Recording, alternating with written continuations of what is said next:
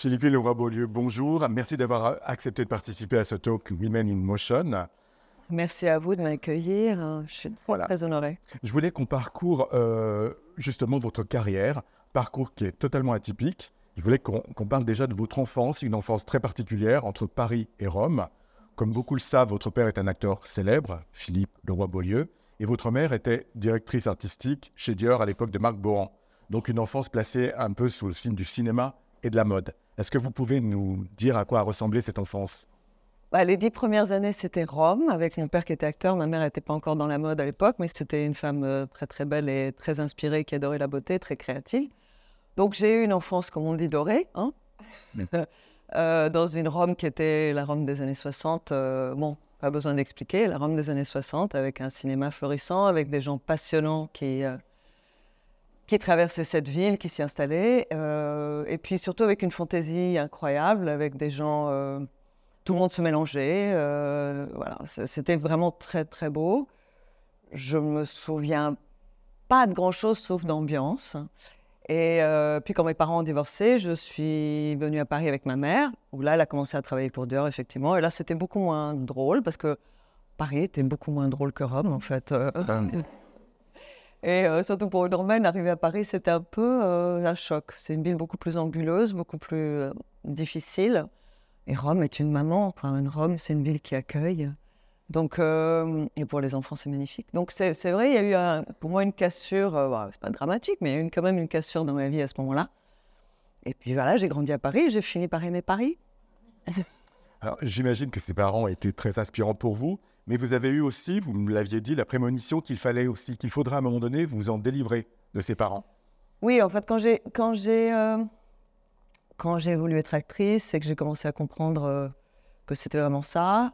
Mon père était donc un acteur très connu en Italie. On me disait pourquoi tu vas pas travailler en Italie? Je disais non, c'est le territoire de papa. J'ai pas du tout envie d'être la fille euh, ce qui à l'époque aurait été vraiment très facile. Euh, en plus, ma mère voulait pas que je sois actrice, donc c'était beaucoup plus difficile de rester à Paris et d'essayer de, de, faire ma route euh, dans ce milieu. Mais euh, oui, c'était des très fortes personnalités. Et on grandit dans la lumière de ces gens et en même temps, il faut pouvoir pousser. Quoi. C'est comme des grands arbres et comment est-ce que les petites plantes arrivent à trouver la lumière elles-mêmes. c'était des personnalités vraiment fortes. Donc ça m'a ça m'a formé. Alors en même temps, les choses ont, été très vite pour vous. Vous avez 20 ans à peine et vous êtes la vedette euh, principale euh, d'un film de Roger Vadim, donc Surprise Party. Alors Roger Vadim, euh, réalisateur populaire, mais aussi une réputation un peu sulfureuse de séducteur. Comment est-ce que vous avez vécu cette première rencontre avec ce cinéaste et avec ce cinéma-là? Alors Roger Vadim, évidemment, sa réputation était surtout d'avoir été le découvreur d'actrices incroyables. Et, du coup, c'était un peu lourd, euh, même si je ne me rendais pas bien compte. Hein. Puis je savais très bien que je n'étais pas à la hauteur ni d'une Jane Fonda, d'une Bardot, du machin. Mais, mais, il faisait une espèce de comédie adolescente avec son fils, Christian Vadim, qui jouait le rôle principal avec moi. Et euh, c'est vrai que ça a été, euh, je l'ai vécu sur le moment comme une colonie de vacances. Et rétrospectivement, quand le film est sorti, j'ai très, très vite compris que il fallait que je fasse très attention parce que, parce que ce succès qui était centré autour de euh, le nouveau petit objet sexuel qu'on va peut-être pouvoir s'arracher ne euh, me convenait pas du tout. Donc, euh, donc voilà, donc j'ai tourné le dos à ça. J'ai eu la chance de rencontrer Colline Serrault, qui effectivement m'a amené totalement dans une direction, en plus hyper féministe. Euh, avec un positionnement euh, libre, euh, contestataire. et voilà, j'étais, je suis tombée amoureuse de, Colline, en fait, parce qu'elle m'a. Je, dis toujours que c'était un peu ma maman de cinéma. Et après, j'ai fait du théâtre avec Roger Planchon, encore un autre homme très, très exigeant. Et c'est mon papa de théâtre. Voilà, c'est mhm. c'est des gens qui m'ont accouché un peu. Voilà. Alors, avant de revenir sur cette rencontre très importante avec Colline Serrault, euh, je voulais aussi vous demander à quoi ressemblait la, vie au milieu des années 80 d'une jeune première et à quoi ressemblaient aussi les castings à ce moment-là, puisqu'on dit que les directeurs de casting n'étaient pas forcément très délicats avec les femmes à cette époque. C'est vrai, mais euh, à chaque fois qu'on a essayé de me proposer euh, de montrer un peu mes jambes ou autre chose que mes épaules, j'ai dit non en fait. c'était effectivement une période où c'était assez facile d'entendre à ce que tu peux tu peux te déshabiller un peu, mais euh, voilà, moi j'ai toujours dit non. En fait, euh, la, la, la, clé, c'est de dire non. la clé, c'est de dire non, même si ça coûte un rôle, même si ça coûte quelque chose. Bah, pas. Mais il ne faut pas croire que tout dépend de ce casting-là, enfin en tout cas à l'époque, que tout dépend de ce casting-là et que notre vie est foutue euh, si on ne va pas enlever son t-shirt. Moi, je dis non. Voilà. Alors la vraie révélation, donc, c'est Trois hommes et un un coup Ouais. Immense succès euh, populaire à l'époque, je crois 10 millions d'entrées, une nomination. Mais même plus. Peut-être plus. 14, 15. Non, pour l'époque, c'était énorme. Colossal. Il n'y a que les visiteurs qui nous ont battus ah oui. derrière. Une nomination au César pour vous. Et alors, euh, le hasard des choses, c'est qu'en fait, c'est une réalisatrice femme qui vous a révélé d'une certaine façon. Ouais. Ouais. Bah, en fait, en plus, avec Colline, on avait un autre projet avant qu'elle n'a jamais réussi à monter qui s'appelait Jova, qui était un film muet. Euh, mais que avec des grands gestes, parce que Colline, c'est quelqu'un qui vient du cirque. Donc, euh, et on avait fait des essais magnifiques dans la forêt. Euh, et elle n'a jamais réussi à le monter, mais c'était un truc sur l'enfance, sur la. Colline, elle est comme ça. C'est quelqu'un qui a toujours ses grands yeux comme ça. Et c'était beau, c'était gai, c'était de l'enfance, c'était de la fraîcheur, c'était de la vie, c'était. Et je crois que c'est cette rencontre avant Troisième coup fin qui m'a fait vraiment dire que j'avais très envie de travailler avec cette femme. Oui, c'est formidable parce que c'est pas quelqu'un qui est dans les stéréotypes des femmes. Même si le rôle dans Troisième et fin, c'était une fille qui était toujours habillée euh, super sexy comme ça, sauf à la fin où elle arrive détruite, mais euh, et, qui en plus choisit sa carrière plutôt ouais. qu'enfant, etc. Donc euh, il y avait un côté, j'adorais l'idée de la mère indigne en fait. j'adorais l'idée de la mère indigne dans ce, dans ce, dans ce film. Voilà, non, c'était très beau et j'ai fait deux, deux, autres films avec elle parce que j'ai adoré travailler avec elle. Et alors, rétrospectivement, en fait, l'héroïne que vous jouez dans le film est très moderne parce que c'est une fille, enfin une femme qui n'arrive pas finalement, enfin, qui veut mener à bien à la fois son, son rôle de mère et, son rôle de femme active. À un moment, elle est dans une scène en train de cacher sa poussette sous l'escalier pour aller à un casting parce qu'elle sait qu'elle peut pas. Oui, euh, à l'époque, c'était compliqué d'arriver en train d'allaiter euh, un casting. On ne pouvait pas faire ça. Vous aviez conscience à l'époque que ce rôle, d'une certaine manière, rétrospectivement, en tout cas, on le voit comme une chose un peu militante? Non, j'en avais pas conscience. Non, non, non. Non, j'avais juste conscience qu'elle était en train de dire un truc important, mais je ne savais pas que. Non. Oui. J'étais ah. très jeune. Hein. Alors, comment est-ce qu'on réussit à garder la tête froide avec un tel succès? Ah bah on fait des choix, euh, on fait des choix différents. C'est-à-dire théâtre avec Roger Planchon, un film avec Vajda, des choses euh, qui m'amenaient complètement ailleurs. Euh, très vite, j'ai compris qu'il fallait pas que. Parce qu'en plus, quand on fait un succès commercial aussi important, évidemment, euh, les gens ont envie de vous proposer la même chose en, pire. donc, oh, donc, non. Donc, je me suis tournée vers autre chose et vers des, des, gens qui m'ont appris beaucoup, beaucoup de choses. Au tournage avec Vajda en Pologne, avec Omar Sharif, avec, enfin, avec Isabelle Huppert, avec des gens voilà, qui étaient pour moi des exemples incroyables. Et par moins 30 dans la forêt, en train de courir sous la neige, enfin bon, des trucs fous avec des incendies, des, bon, les possédés de Dostoevsky, donc euh, un film très léger. Euh. donc voilà, c'était incroyable, incroyable. Alors vous continuez à beaucoup travailler, et puis subitement, il y a comme un décrochage, quelque chose d'un peu mystérieux, une fuite en avant, vous prenez le large. ce n'est pas le cinéma qui vous quitte, vous quittez le cinéma. Et ça, c'est une chose totalement qui nous intrigue. Et, et cette, cette fuite, cette disparition va durer un certain temps. Que s'est-il passé dans cet intervalle de temps, Philippe de Roy-Beaulieu? Ça fait partie de ma liberté, en fait, de me dire à un moment qu'il y a des choses de la vie qu'il faut, il y a des choses qu'il faut vivre, euh, notamment ma maternité. Je venais d'avoir un enfant. Et puis, il y avait un parcours personnel qu'il fallait que je fasse, puisque j'avais une mère et un père qui étaient euh, des personnages, comme je l'ai dit, qui avaient beaucoup de caractère, mais qui aussi faisaient de l'ombre sur ma personnalité. Il fallait que moi, en tant que mère, je répète pas la même chose avec ma fille.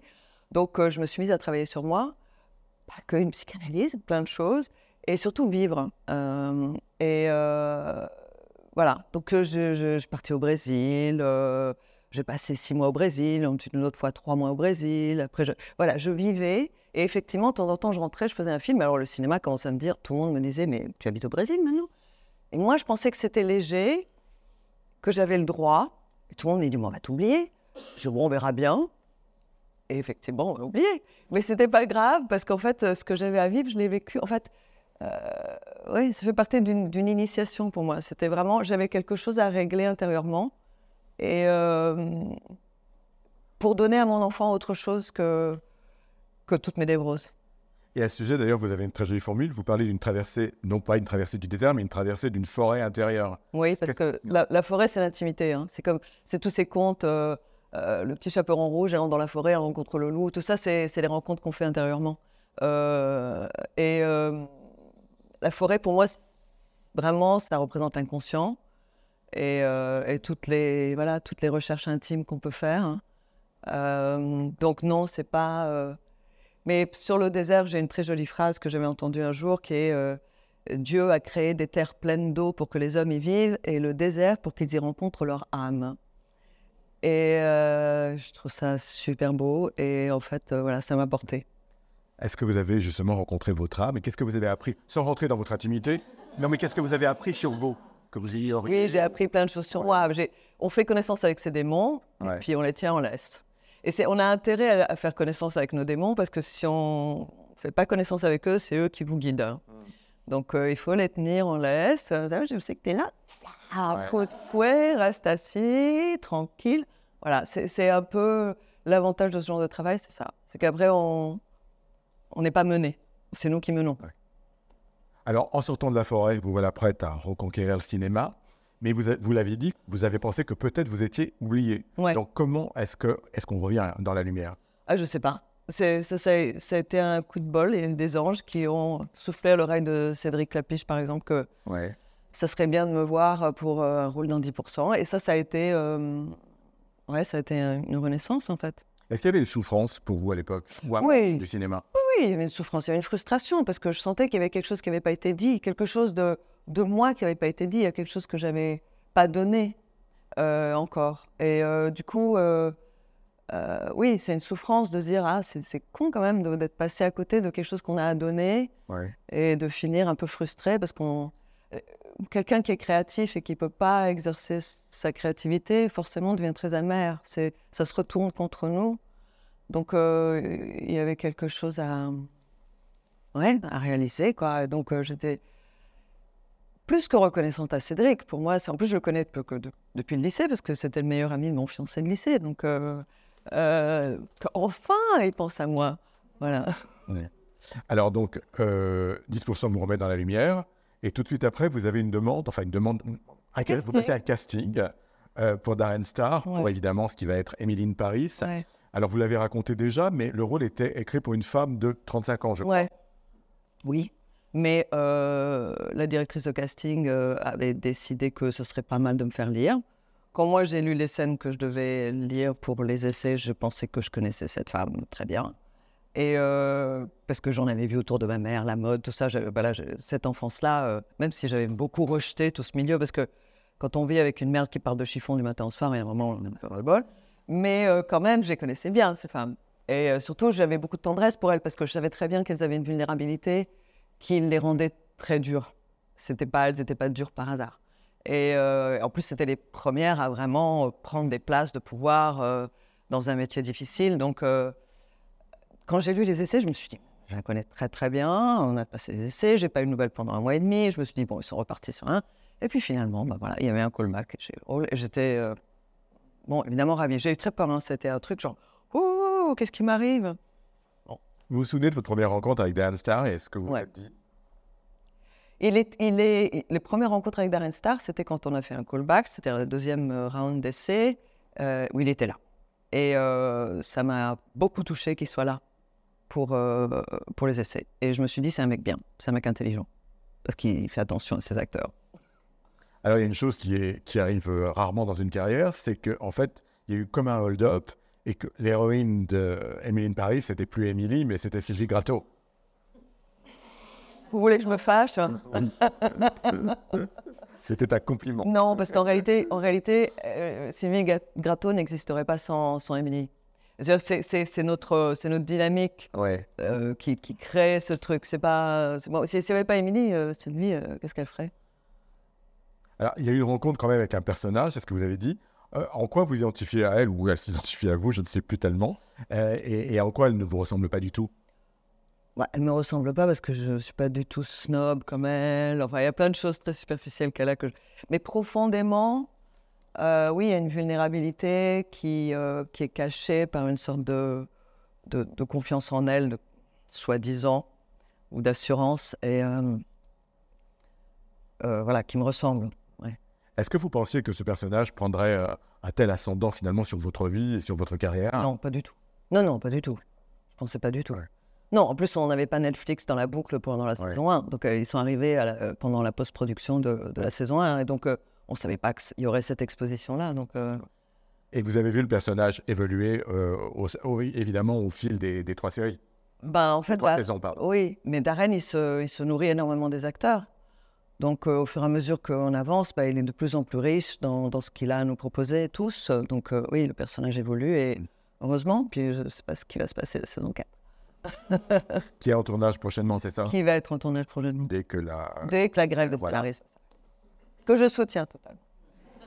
Très bien. En quoi euh, considérez-vous que Sylvie Gratto est une héroïne féministe et une figure emblématique aussi d'un empowerment un peu particulier, mais qui est, qui est bel et bien là? En fait, elle, c'est une femme libre, mais aussi, c'est-à-dire qu'elle ren- rentre pas dans tous les carcans. Dans la saison 1, euh, il y a Émilie qui lui dit, mais enfin, une femme nue comme ça, qui s'expose au regard des hommes, c'est quoi? Et elle lui dit, mais enfin, euh, c'était un problème avec le désir des hommes. euh. Et donc, c'est une féministe, mais justement dans cette liberté totale. Elle n'est pas, et j'aime beaucoup ça, elle est très irrévérente, elle est très politiquement incorrecte par moments, et j'aime beaucoup ça. Donc, c'est une féministe au sens large, c'est du féminin. Mhm. Est-ce que vous pouvez nous donner justement votre définition du féministe et du féminin? Oh mon Dieu, dans quoi je m'embarque? Non, des, des notions en tout cas. Non, ce que je- pour être, pour être euh, positivement répondre à cette question, ce que je dirais, c'est que c'est euh, l'envergure qu'ont les femmes intérieurement, euh, si elles s'expriment sur partout, euh, est beaucoup plus riche que si tout à coup on dit je suis une femme donc je peux pas faire ci, je peux pas faire ça, etc. On a de la séduction, on a de la force, on a de la profondeur, on a plein de choses, on a plein d'outils et il faut pas s'en priver. Mhm. Voilà.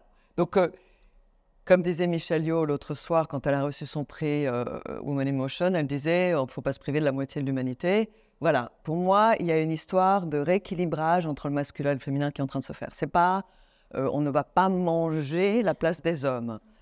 On va les accompagner, on va s'accompagner les uns les autres pour, pour effectivement créer un monde meilleur. Je pense que c'est ça pour moi le nouveau féminisme, vraiment, en tout cas en tel que je le vois moi. C'est c'est une histoire de rééquilibrage. Moi, j'ai besoin des hommes, j'ai besoin du masculin. Euh, J'aime les hommes. Euh, donc, en fait, je, je- je crois profondément à, à un rééquilibrage. Ouais. Ouais. Donc un, un féminisme de la, de la réconciliation d'une certaine façon. Complètement. Tout ce qui Ouais. se fait sous la sous le l'apanage d'une vengeance ne marche pas du tout. On le sait jamais. Donc, en fait, euh, il y a quelque chose à. euh, oui, la colère, elle est là. Oui, on a été opprimés, blablabla. C'est vrai. Mais maintenant, cette colère, c'est comme si c'était des démons qu'il faut tenir en laisse. Il faut l'utiliser, il faut la recanaliser pour qu'elle devienne euh, productive Mhm. et créative et créatrice. Et surtout de réconciliation, vraiment, parce que enfin, on, a besoin des, des- on a besoin de vous. Merci. Besoin de vous également. Alors, il y a une chose aussi qui est très intéressante aussi, euh, c'est que hum, je crois qu'il y a une chose que vous n'aimez pas du tout dans tous les débats qui nous animent, c'est la posture de, de victimisation des femmes, la posture de la victime. Est-ce que vous pouvez nous en dire plus? En fait, je pense que c'est très réducteur de, de se mettre à cette place-là et surtout, c'est sans issue. Si on se, bon, si on se positionne en victime, on n'a pas le. Qu'est-ce qu'on fait? On est dans une prison, en fait. Euh, en voulant se libérer par ce chemin-là, on ne se libère pas du tout. Je pense qu'il faut être proactive. euh, et surtout, je pense que la position de victime est une position paresseuse. Euh, pardon, hein, mais c'est- ça, ça coûte rien d'être victime et ça nous empêche de se mettre au travail. Euh, donc, euh, en fait, il faut sortir de là. Parce qu'en plus, on n'arrête pas de pointer s'il y a une victime, il y a forcément un bourreau. Donc, on est encore dans des histoires de vengeance, de machin. Je pense qu'il faut. Et en plus, c'est une insulte pour les vraies victimes de violence. C'est-à-dire qu'il y a des femmes qui sont vraiment euh, maltraitées, vraiment euh, tuées, violées, on le sait. Euh, donc, ces femmes-là ont droit à un statut de victime réel. Et d'ailleurs, ces femmes-là, souvent, sont celles qui font le chemin pour ne plus être des victimes.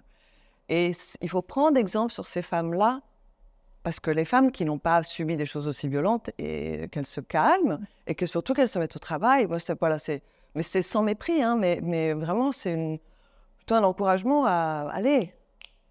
Soyons entrepreneuses, entreprenantes euh, et euh, ayons confiance en nous, dans, dans la beauté de ce qui nous anime, parce qu'on a beaucoup de choses belles à donner, en fait. hein. Est-ce que tout au long de, de votre carrière, pardon, vous avez euh, rencontré des situations où vous avez pu être victime de sexisme et comment est-ce que vous avez pu vous en, vous en affranchir ou en tout cas essayer de, de vous dérober à ça? Je m'en vais.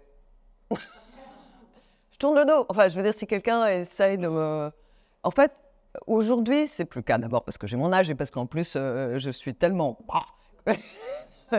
plus personne n'ose. Quand j'étais plus jeune, j'avais- j'ai une tête d'enfant très très tard, moi. J'ai encore une tête un peu de gosse, mais euh, j'avais vraiment une tête de gosse jusqu'à 45 ans, quoi, avec des grosses joues et tout. Et euh, du coup, on ne me prenait pas au sérieux. Et quand vraiment ça me gonflait, je tournais le dos. C'est tout, je m'en vais. Moi, je. je voilà. Même si je suis en train de risquer quelque chose, de perdre ci, de perdre ça, peu importe, je- Mhm. je, m'en vais. J'ai pas, j'ai pas à, à supporter euh, certaines choses. Voilà, c'est tout. Alors j'ai l'impression que vous avez pris aussi beaucoup de risques parce que c'était aussi un risque de s'éloigner pendant près de 20 ans. C'est une chose que peu d'actrices font. Enfin, personne ne le fait d'ailleurs, je dois dire. Est-ce que vous étiez consciente de, de, de cela, en fait Que cela pouvait... euh, Non, je l'ai pas fait du tout de manière Ouais. consciente, mais, mais en réalité, j'ai toujours eu confiance. Je sais pas pourquoi. Ouais. Je, je, je- non, je le faisais pas de manière consciente. J'étais euh, très insouciante, j'étais très détendue, j'étais très trop, et, mais en même temps pas trop parce que ça m'a permis de, de travailler plein de choses intérieures. Ouais. Et puis, euh, j'avais confiance. Et surtout, vous étiez libre. Enfin, peut-être... Ben, c'est ça, libre et parfois très entravé par des difficultés, effectivement, matérielles, euh, d'angoisse, etc. Mais quand même, c'était des choses qui m'ont. euh, J'ai même trouvé qu'avoir faim, dans le sens. euh, d'avoir très envie, très tard encore, de, de venir donner des choses, c'est quelque chose qui est un moteur qui encore m'anime. Euh, contrairement à quand on a une carrière qui démarre de manière plus régulière, on peut être blasé à certains moments. Je ne le suis pas. Et puis je suis une émerveillée de la vie, en fait. euh. Oui, je vois. Alors, il y a une chose extraordinaire aussi, c'est que vous devenez aujourd'hui une star internationale à un moment donné où plein de femmes ne travaillent plus après 50 ans. Est-ce que vous avez l'impression d'être totalement une exception à la règle et comment vous vivez ça? Vous avez beaucoup parlé de l'âge, justement. Qu'est- Qu'est-ce qu'on peut en dire pour rassurer les actrices ou les femmes? Non, je crois que euh, c'était vrai, mais je crois que c'est plus vrai. La preuve, c'est Michel Yeoh, par exemple, et plein d'autres femmes. Euh, c'est en train de changer, et euh, tant mieux. J'étais en train de me dire euh, hier avant-hier à quel point, dans très peu de temps, je prévois que les rides, ça va devenir un truc de sexe à pile total. Et, euh, et je, je pense, hein, vraiment. Et euh, c'est en train, le, truc est en train de vraiment vriller, shifter. Non, je suis pas une exception, je fais partie de cette vague, en fait. Très bien. Alors, il y a une chose aussi qui m'intriguait aussi. Est-ce que vous, vous êtes une actrice à métamorphose d'une certaine façon? Est-ce que vous pensez qu'on demande plus aux femmes de se réinventer qu'aux hommes? Ou est-ce que ça vaut pour, le, pour, pour tout le monde? Je crois que ça vaut pour tout le monde. Je crois qu'un acteur qui nous passionne, c'est un acteur qui est capable de, effectivement, euh, bouger les lignes en permanence. Euh, donc oui, nous, on a envie de se réinventer. Moi, par exemple, après Sylvie, là, j'ai très envie de faire quelque chose de très, euh, très dense, très intense, très lourd, très profond, très dur. très- non, mais c'est vrai, j'ai envie de quelque chose de très différent. La légèreté de Darren Star, elle est géniale parce qu'elle permet en dessous de dire des choses mine de rien. Mhm. Et euh, j'ai envie de- d'essayer un langage totalement Ouais. différent. Voilà, mais parce qu'on aime euh, parler plusieurs langues. Oui. Alors justement, c'est ce que vous soulignez à l'instant. Vous avez envie, j'imagine, de, de faire des films aussi, de, de sortir aussi d'Emily in Paris. On a quand même noté l'intensité de votre jeu. Est-ce que vous pensez que le cinéma français a assez d'imagination en ce qui vous concerne? Et, et- et qu'est-ce que vous attendez aujourd'hui du cinéma français? Je pense que pour l'instant, le cinéma français euh, m'a mis, m'a collé l'étiquette Émilie de Paris sur le front. J'espère que quelques personnes seront un tout petit peu plus inventives. Euh, voilà. Euh, on va voir. Bon. En attendant, vous êtes aussi dans, dans une série triomphante et il y a plein d'actrices aussi qui suivent le même chemin, des Kate Blanchett, des Nicole Kidman. Est-ce que vous pensez que finalement, le- l'issue pour les actrices aujourd'hui, c'est un peu les séries télé aussi, peut-être? C'est les deux, je crois. Oh, bah, euh, on voit bien que le public est en train de revenir au cinéma aussi, donc euh, tant mieux. Et euh, on a besoin des deux parce que c'est pas du tout la même émotion, pas, c'est même pas la même manière de regarder, la même manière de consommer, pour dire ce mot horrible. Mhm. Donc, oui, c'est, c'est- je, je pense qu'il y a les deux. Les deux, parce que l'écriture de série est magnifique pour les personnages, parce que voilà, c'est cette espèce de longueur qui nous permet d'explorer des choses euh, extraordinaires qu'on n'a pas euh, dans un long métrage. Mais l'intensité d'un long métrage, c'est formidable. Et puis les grandes salles. Euh, J'ai vu le Scorsese l'autre jour. euh, Je, je bénis les cieux de pouvoir de, de l'avoir vu ici parce Oui. que c'est un film absolument splendide et euh, qui marche pas. Apple TV, bon, c'est bien, mais en fait, Vous avez eu beaucoup d'expérience, canoise pas des masses, hein Ouais. Non Vous vous souvenez de votre premier festival Oui, je crois que c'était avec un film qui s'appelait Natalia. Et je, je crois que c'était. Je vais pas dire la date. ah non, si je vais dire. 88. Ouais. Vous trouvez que l'industrie a beaucoup changé? Ouais, mal quand même. Non, Oui. vous le savez. Oui, oui, bien sûr. Ouais. Qu'est-ce qui a, changé- qu'est-ce qui a changé finalement pour les actrices aujourd'hui, en 2023 Pour les actrices, euh, bon, pour les actrices, je pense qu'il y a pas mal de choses positives puisqu'on remet les femmes euh, beaucoup plus dans les films. Pour l'industrie, ben, l'argent a changé de place. C'est pas l'argent n'est pas au même endroit, donc euh, voilà. Mais, on- mais en même temps, tout va bien, on s'adapte. Il y a quelque chose qui, c'est des adaptations permanentes, quoi. Euh, moi, je trouve. euh, En ce moment, je trouve qu'il y a quelque chose d'assez positif.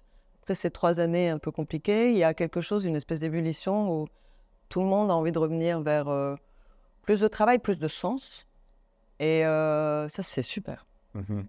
Ah. Est-ce que votre militantisme passe aussi euh, par, par le choix des rôles? Enfin, militantisme, enfin de soft power, enfin de féminisme doux, comme on l'a dit tout à l'heure. Oui, le choix des rôles est important, bien sûr. Bien sûr. Euh, les rôles de femmes victimes qui ne sortent pas de leur victimisation, ça ne m'intéresse pas. Très bien. Je vous remercie infiniment. On va prendre quelques questions, si vous le voulez bien, euh, des internautes. Euh, Pardonnez-moi. Alors, euh, bon, vous y avez déjà répondu, mais on, on vous- on nous demande qu'est-ce qui a changé pour vous depuis 10% Émilie Paris? Tout, j'imagine. Bah, tout, avis, oui, Tout, tout, oui, parce qu'il y, a- oui, parce qu'il y a des choses qui sont ouvertes, évidemment. Plein de choses se sont ouvertes. Donc euh, maintenant, on va voir ce qu'on en fait. Quand on a une grande terre, il faut savoir la cultiver. Autre question, vous dites que le rôle de Sylvie vous a donné de la force. Comment s'exprime cette force? Et, et, et aussi, euh, qu'est-ce que Sylvie vous a appris de vous? Oui, alors Darren Star, il a, il a un génie pour les rôles de femmes. Euh, il voit des choses qu'on ne voit pas de nous. Et euh, quand il m'a confié ce rôle, je pense qu'il savait déjà ce qu'il était en train de faire, parce que euh, c'est pas possible autrement. Et euh, cette force que j'avais, c'était j'avais une certaine pudeur à l'exprimer, et où je l'exprimais par des colères, ce qui n'était pas terrible. Et Sylvie m'a appris à canaliser tout ça. Et donc je suis très très. Autre question, vous qui êtes multitasking, hein, comme on l'a vu, est-ce que vous auriez envie d'écrire un scénario et peut-être éventuellement à terme de réaliser? D'écrire un scénario, peut-être de coécrire, de réaliser, je ne sais pas, je trouve ça. Euh, en revanche, de produire, coproduire, amener des projets, euh, être à l'origine de projets, oui. Oui, ça oui. Vous avez déjà des idées en tête Oui. ou- Ah, trop tôt pour en parler, j'imagine. Très bien. Je vais prendre deux questions dans la salle. Euh, Voilà, Florence. Pardon, Bonjour. vous avez tourné le dos Je vous ai vu et je vous ai bien entendu. Pardon, excusez-moi. Euh, vous aviez dit que vous soutenez la grève des scénaristes à Hollywood, qui est très importante. Euh, hier soir, j'ai eu la chance de voir un documentaire sur Liv Ullmann, la grande actrice norvégienne, qui dit une chose magnifique. Une artiste, c'est un- une citoyenne qui a un mégaphone. Est-ce que vous pouvez vous, vous aussi euh, prendre cette phrase pour vous? Euh, oui, je pense que enfin, la grève des scénaristes, elle est importante pour plein de raisons. Avec la multiplication des plateformes, on sait que ben, euh, ça crée beaucoup plus de contenu, mais donc des salaires beaucoup plus bas, en fait. Euh, les scénaristes ont besoin de vivre. Euh, ils ne peuvent pas être maltraités. C'est quand même le nerf de la guerre pour notre industrie, euh, euh, des bons textes. Euh, Il y a aussi toute la problématique de l'intelligence artificielle qu'il faut résoudre et qu'il faut absolument pas laisser passer. Donc, en fait, je pense qu'ils ont raison ça nous casse bien les pieds parce qu'on a envie de travailler, mais on les soutient complètement. Et même Darren Star euh, est totalement pour. Enfin, je veux dire, on est toute l'équipe d'Emilie qui va être retardée probablement à cause de ça, ben, est quand même en soutien total. Et moi, personnellement, euh, totalement, parce que je trouve que c'est très important. Ouais. Très Et j'ai une deuxième question. Donc, vous- Colline Serrault vous a dirigé trois fois. Est-ce que vous avez ressenti euh, une différence quand vous êtes dirigé par une femme ou par un homme? Non, c'est une histoire de personnalité. C'est pas une histoire de, de, de- de sexe, c'est une histoire de personnalité, vraiment. Merci. Merci beaucoup. Ouais. Une autre question? Bonjour. Alors, je voulais tout d'abord euh, dire que votre naturel est très séduisant. J'ai c'était très agréable de, de vous écouter. Euh, ma question, c'est, on, on vous a entendu, il y a eu des personnalités qui ont été importantes dans votre, dans votre vie, euh, c'est Roux, Planchon. Il y a beaucoup d'intuition, donc j'imagine aussi de heureux hasard. Mais est-ce que dans une carrière de- d'actrice, on se doit aussi d'être stratégique? Ça dépend de ce qu'on entend par stratégie, en fait. Euh, moi, je fais beaucoup confiance à la vie et à ce qu'elle m'amène, parce que je trouve que souvent, on sait, ce qu'on veut, mais on ne sait pas de quoi on a besoin. hein. C'est deux différences. Je veux ça, mais en fait, on aurait peut-être plus besoin de ça. Et donc, je fais assez. Besoin, je parle de besoin intérieur et tout ce que ça engendre. Parce que quand euh, à l'intérieur, des choses se résolvent, ben, en fait, euh, l'extérieur se résout aussi. Enfin, c'est- et euh, du coup, la stratégie, c'est très dangereux quand elle est juste. Il faut que je travaille avec machin de cette manière que parce que c'est dangereux parce qu'on risque de. J'ai noté dans mon histoire que les quelques fois où je me suis dit ça, il y a eu des problèmes. En fait, il faut. C'est une navigation à vue. Il faut conduire mais s'abandonner. Il y a une espèce de. C'est comme un cheval. Il faut le tenir la bride un peu lâche. Une dernière question peut-être. Bonjour. Euh, moi, j'ai une question. Je voudrais savoir comment on fait pour ne pas être blasé quand on a une vie d'actrice ou dans, dans le monde des médias. Ben, c'est faire comme moi, c'est-à-dire euh, avoir faim de temps en temps. euh. Euh, je crois que c'est une histoire d'émerveillement. Moi, je suis, je, je suis fascinée par, euh, je suis fascinée par les surprises de la vie, en fait. hein. Et j'aime les gens. Donc, euh, si on reste en contact avec ces deux choses-là, c'est-à-dire être intéressé par le cœur des autres. Je veux dire une très jolie phrase que j'ai entendue l'autre jour, c'était deux cœurs qui se, de se comprendre sont plus intelligents que deux esprits qui veulent avoir raison. J'aime beaucoup cette phrase et elle me porte vu que je l'ai entendue. Et euh. Donc euh, c'est ça, si on reste dans le cœur, on peut pas euh, devenir blasé en fait.